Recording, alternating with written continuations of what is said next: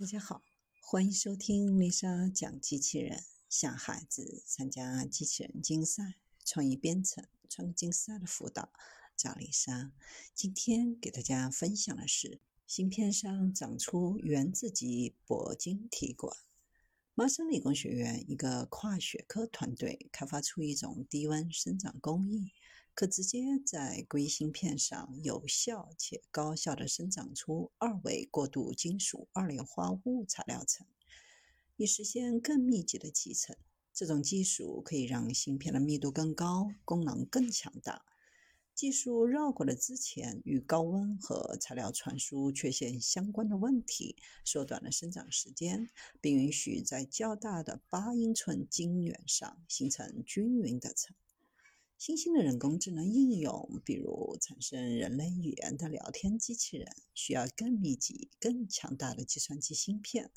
但半导体芯片传统上是用块状材料制造的，这种材料是由方形的三维结构，因此堆叠多层晶体管实现更密集的集成非常的困难。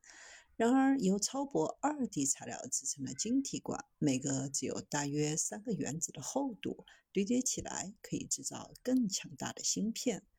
让二 D 材料直接在硅片上生长是个重大的挑战，因为这一过程需要大约六百摄氏度的高温，而硅晶体管和电路在加热到四百摄氏度上时可能会损坏。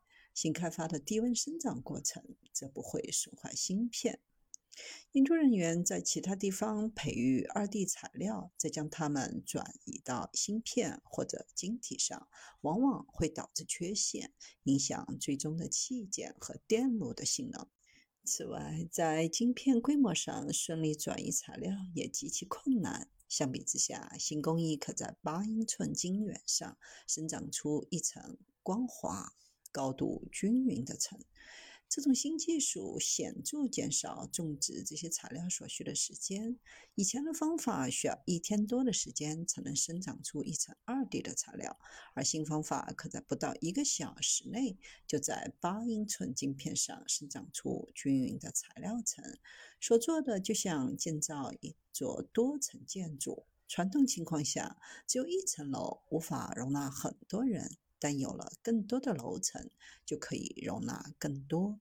这得益于正在研究的抑制集成。有了硅作为第一层，就可以在顶部直接集成许多层的二 D 材料。